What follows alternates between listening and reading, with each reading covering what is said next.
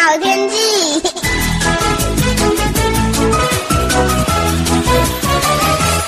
各位朋友好，我是彭启明。周末两天呢，如预期的，非常的炎热高温。那可惜午后雷阵雨呢，受到偏强高压的影响，明显的偏少。呃，南部呢，临近的山区的平地的区域呢，在高雄、屏东、哈、台南等地，受到偏东南风过山下沉气流影响，呃，也持续的异常的高温哦。那三十五度不够看，呃，突破三十七到三十八度哦，非常的热。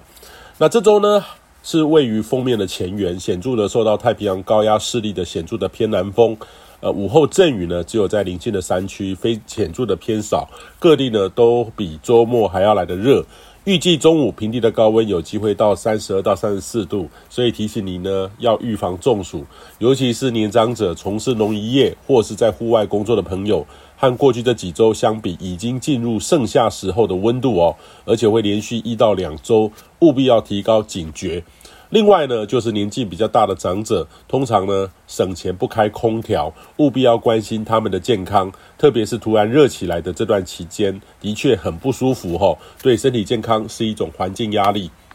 那从上周开始呢，其实已经有。这个显著的滞留锋面停留在台湾的北方，呃，以这已经是相当典型的梅雨锋面的特征了。这当中呢，都有这个呃发发展的这个对流的包哈，不中小尺度的对流系统不断的发展在当中，已经有不少强降雨事件发生，伴随着这个旺盛的闪电对流，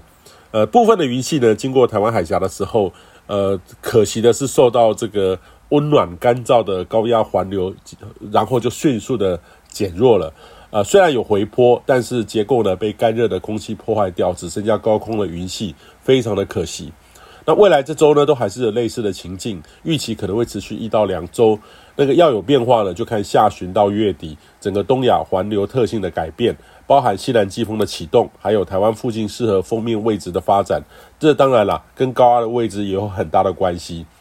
虽然说整体环境呢，其实各种的预测。指标来看，梅雨封面的态势对台湾的降雨，在未来一个月呢，真的是不是很乐观。呃，降雨量还是属于将会偏少，只能期待呢，较短期天气系统的呃的改变哈，有突然变化发展起来的对流包，还是不排除有这个机会。但是呢，这个机会跟跟那个有强降雨的机会，呃，的确低于这个梅雨封面滞留。时候带来的环境的不稳定的情境哦，但是也只能没几天滚动式的来观察，所以也提醒你呢，呃，要预做最坏情境的打算，预做准备。